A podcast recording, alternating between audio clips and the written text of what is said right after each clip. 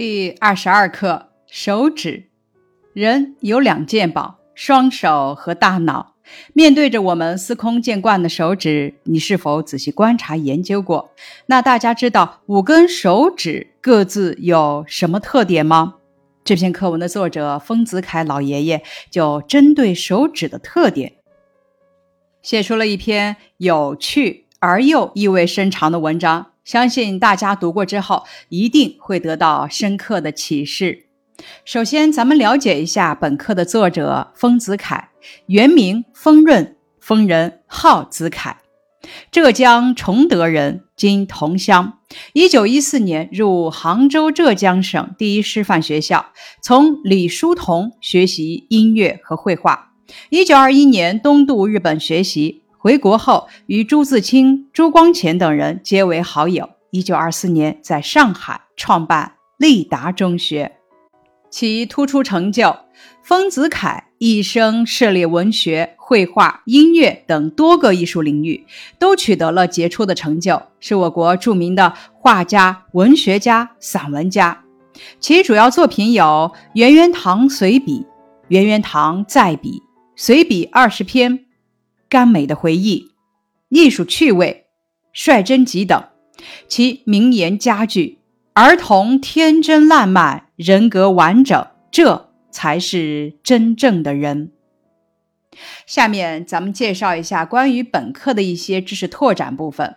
胡琴是弦乐器，在竹弓上系马尾巴，放在两弦之间拉动，有金胡、二胡等。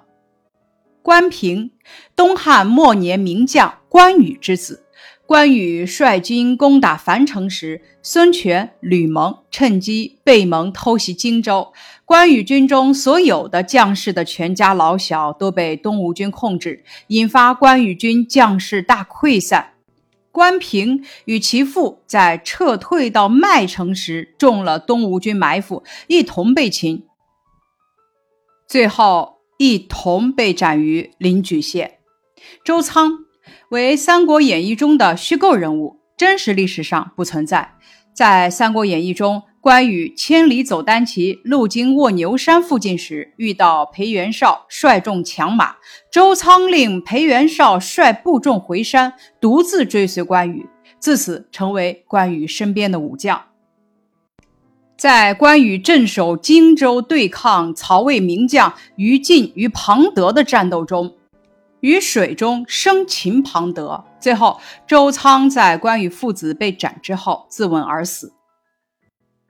接下来，咱们看一下关于本课需要掌握的一些词语有哪些：拇指、接触、纽扣、相貌。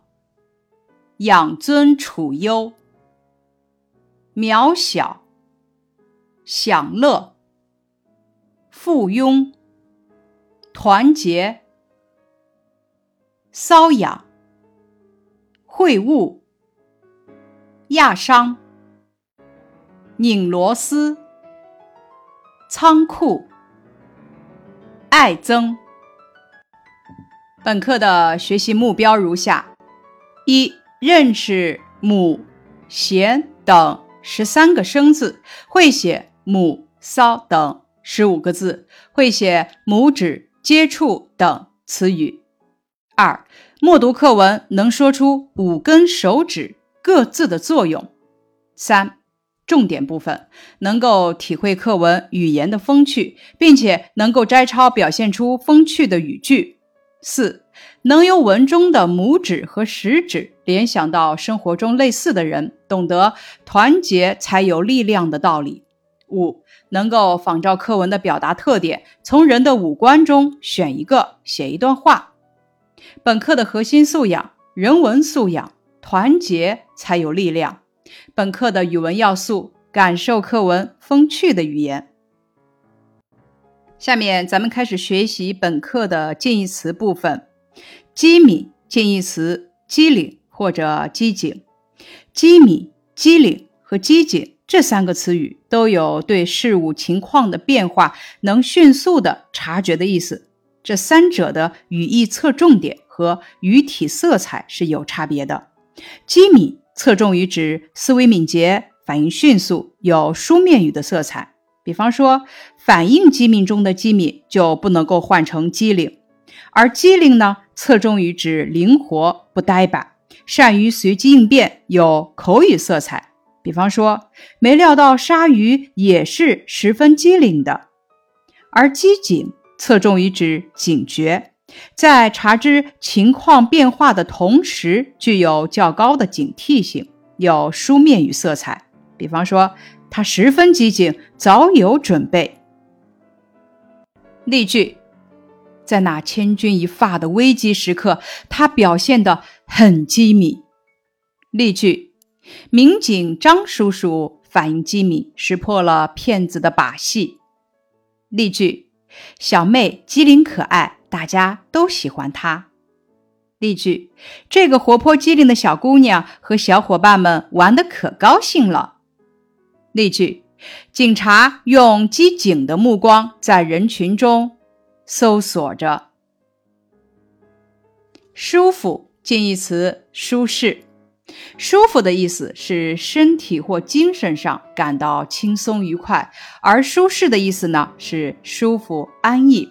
这两者的不同之处在于，舒服侧重于人在身心方面的主观感受，使用的范围呢比较广，在口语和书面语中比较常用；舒适则侧重于客观环境，给人以舒服的感受，比较多用于书面语。例句：姐姐对自己舒适的工作环境感到非常满意。例句：睡了一个安稳觉，妈妈感到舒服多了。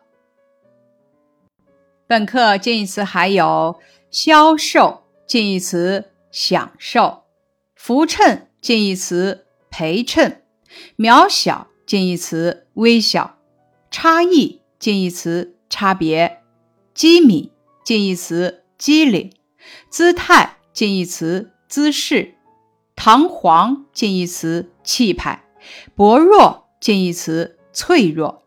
本课的反义词：强硬反义词软弱，机敏反义词迟钝，渺小反义词伟大，薄弱反义词雄厚，接触反义词隔离，享乐反义词。吃苦，养尊处优反义词含辛茹苦。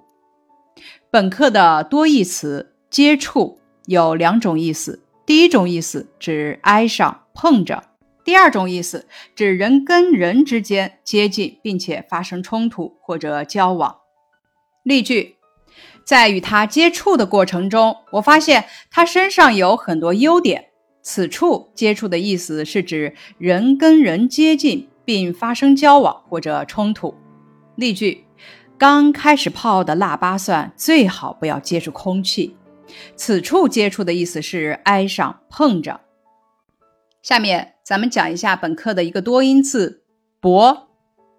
当表示扁平物体上下两个面之间的距离较小，跟厚相对的时候，或者味道比较淡的时候，咱们读的是薄。比如说薄片、薄饼。意义同薄多用于合成词或成语，或者表示轻微、少、不庄重等时读薄。比如说。薄弱、薄稠，而在薄荷这个词语中呢，读的是去声薄。薄组词薄酒、薄礼；薄组词薄片、薄饼；薄组词薄荷。例句：他用几张薄纸把这些薄荷种子包起来，作为一份薄礼，准备寄给远方的朋友。第二个多音字“屏”，组词屏住、屏息、凝神屏气；“屏”组词屏障、屏蔽、孔雀开屏。例句：他躲在屏障后，屏住了呼吸。例句：大家凝神屏气的观看孔雀开屏。接下来还有一个多音字例句，他用力把这些螺丝都拧紧了，然后把毛巾拧干，擦了擦脸上的汗。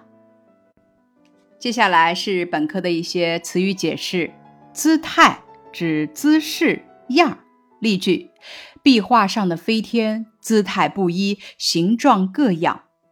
例句，十个手指的姿态各异，都有自己的特点。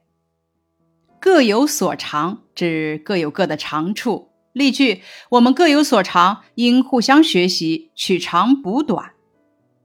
窈窕。指女子文静而美好，或者装饰仪容美好。例句：几年不见，表姐已经是一个窈窕的大姑娘了。拓展描写女子的词语还有亭亭玉立、闭月羞花、国色天香等。秽物指肮脏的东西。例句：环卫工人把下水道里的秽物清理干净了。享受指忍受、经受。例句：对于这样的待遇，他觉得自己消受不起，干脆离开了。堂皇指气势宏大，在文中形容中指的相貌很有气势。例句：游人们争相走进了这座堂皇的宫殿。例句：这座建筑富丽堂皇，真不愧为皇家园林。屏障指像屏风那样遮挡着的东西，多含山岭、岛屿等。例句：这个地方有天然屏障的保护。冲撞指撞击。例句：路边的隔离带受到了肇事车辆的猛烈冲撞。养尊处优。指生活在尊贵优越的环境中，多含贬义。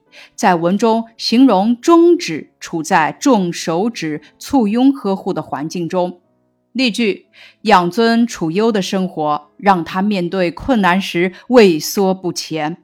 类似的含有贬义的词语还有虎头蛇尾、急功近利、朝三暮四等等。扶衬指扶助、衬托。例句：邻里之间相互扶衬、和睦相处，是我们这个小区的传统。薄弱指容易破坏或动摇，不雄厚、不坚强。例句：教练看出对手的薄弱之处，及时调兵遣将，迅速扭转了场上的劣势。渺小指微小。例句：个人的力量是渺小的，集体的力量才是巨大的。拓展表示渺小的词语还有微乎其微、一丝一毫、杯水车薪、九牛一毛等。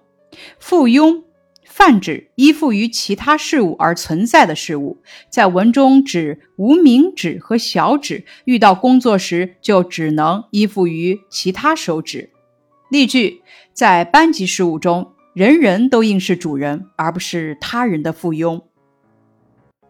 丝竹指琴瑟、箫笛等乐器的总称，丝指弦乐器，竹指管乐器，也借指音乐。例句：他的双手修长灵活，特别适合弹奏丝竹管弦。下面咱们听一个寓言故事，题目是五指争功。一天，五根手指头在一起讨论谁的本领大。大拇指首先站起来，趾高气扬地说：“这个问题很简单，当然是我的本领最大。要不怎么我排在第一呢？”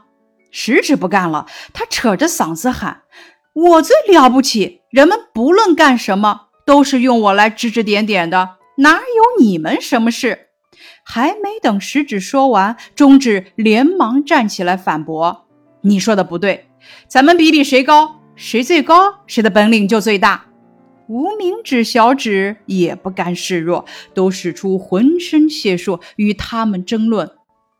他们的争吵声被角落里的花皮球听见了。花皮球给他们提了个建议：谁能把它拿起来，谁的本领就最大。五根手指头互相看了看，都觉得这个建议可行。于是他们都摩拳擦掌，挨个试。可他们谁都没能把花皮球拿起来。花皮球又提了一个建议：如果你们五根手指头一起来拿，又会怎么样？五根手指头齐上阵，果然轻轻一拿就拿起来了。五根手指头，你看看我，我看看你，都不好意思的笑了。他们终于明白了一个道理：团结就是力量。接下来一篇题目是五官争功。晚上，脑袋准备填写全国孝心申报表。脑袋，我可告诉你，你只要当上头号孝心，就应该给我记头功。我有一天不干活，你的问题就大了。忽然，鼻子大声嚷起来，眼睛一听也跟着嚷起来。脑袋，你可不能忘恩负义，你的聪明，你的才智，全在我身上体现出来。请问，没我眼睛，你能学文化、学知识吗？没我眼睛，你能看到这大千世界吗？嗯，我耳朵就可有可无吗？从小长到大。听报告，听讲课，听音乐，听什么离开过我这耳朵？你喜欢眼睛，给它戴上变色镜，让它臭美去呀！你给鼻子、嘴戴上口罩，你给我耳朵买过什么呀？不买没关系，可是你不该把口罩戴、眼镜腿全勒我耳朵上。耳朵越说越伤心。哪有为自己争功的？即使真正有功的，也不争功。你看我什么时候争过？脑袋，我常常听观众夸你，说你口齿伶俐，说你吐字清楚，说你嘴皮子利索，嘴娓娓动听的说开了。脑袋，你偏心眼儿，弄点什么好吃的好喝的，什么鸡鸭鱼肉、山珍海味、橘子汽水、奶油冰棍，你全塞他嘴里头。行啦，再好吃的东西，我嘴没沾着边儿呢，味儿先让鼻子闻跑了。再说，你们谁闹个病，喝点苦水，吃个药片，不全塞我嘴里头了？眼睛，你不错了。他们家的大彩电就是给你买的，我们谁看得见呢？还有你耳朵，他们家那几千块钱买的音响就是你的，我们谁听得着啊？最可气的就是你鼻子，你站最中间，让我们全在边上围着你转，凭什么呀？嘴，这病从口入，祸从口出，是谁的责任？耳朵麻木不仁，对坏人坏事不闻不问，还偏听偏信，把正确意见当做耳边风。社会上的红眼病就是眼睛传染的，一时间眼睛、鼻子、耳朵和嘴唾沫横飞，吵得昏天暗地。脑袋，你为什么把我这嘴放在最下边？我得长在你脑瓜顶上，我鼻子不能跟他们站一块儿。我得站在最高峰，脑袋我高瞻远瞩，请求上调。我耳朵必须长在你脑瓜顶上，那我不成了兔爷了？脑袋苦笑起来。天亮了，申报表一个字也没填上，大家有没有哈哈大笑呢？这篇小短文主要写的是脑袋准备填写全国孝心申报表。鼻子、眼睛、耳朵、嘴巴都认为自己是最好的。天亮了，全国孝心申报表上一个字也没填上。下面咱们看关于这篇阅读的第一小题，问题在词典里的解释有：第一个，要求解答的题目；第二个，麻烦不顺利的事；第三个，不符合要求的。下面语句中的问题各是什么意思呢？咱们听第一个语句：实验过程中遇到了一点问题。这句话中的问题的意思是麻烦不顺利的事。